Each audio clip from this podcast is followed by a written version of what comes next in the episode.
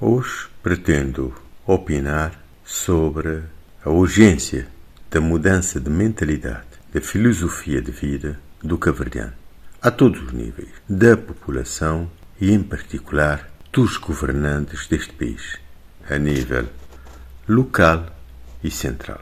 Há dias vi um documentário sobre a Suécia. Na Suécia, segundo documentário baseado em dados de fontes credíveis como Nações Unidas e outras, a Suécia seria um dos países onde as pessoas seriam das mais felizes. E uma das razões apontadas para esse facto é a filosofia de vida sintetizada, diria, no conceito Logan, pronunciei corretamente a palavra, ou Logan, que significa viver com moderação viver com o necessário, não a menos nem demasiado, viver sem ostentação, procurar o equilíbrio, fazer com, com que todos tenham. E não haja essa inveja, essa necessidade de competição absurda para superar o outro. Por exemplo, na Suécia, as pessoas trabalham o necessário, trabalham sério o necessário.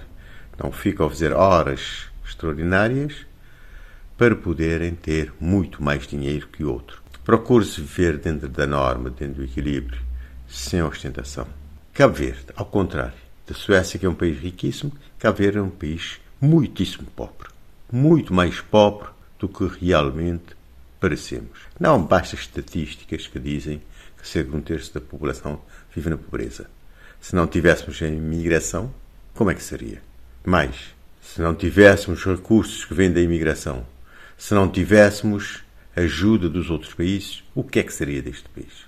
Entretanto, quer as pessoas, os cidadãos geral, quer os governantes, principalmente esses, vivem na ostentação.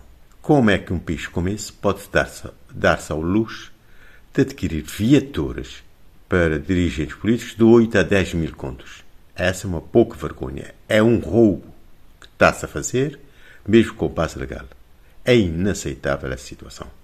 Nem se precisava de carros, quem quer carro deve ter o seu carro próprio, e gastar tanto dinheiro nisto é uma autêntica, é um autêntico absurdo, não faz sentido nenhum.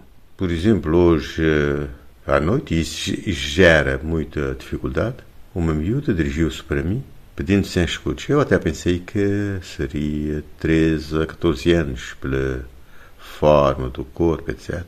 Comecei a falar com ela. Soube que ela Uh, não tem 14 ou 13 anos, mas 20 anos. E vive numa situação deprimente. Não tem rendimento, mal consegue sobreviver. É uma situação inaceitável e que todos teremos que uh, ter responsabilidade.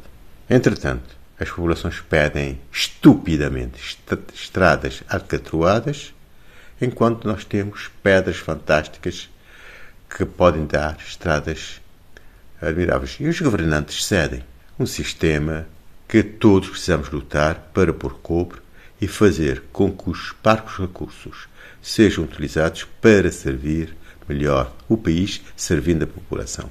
Um dia feliz para todos.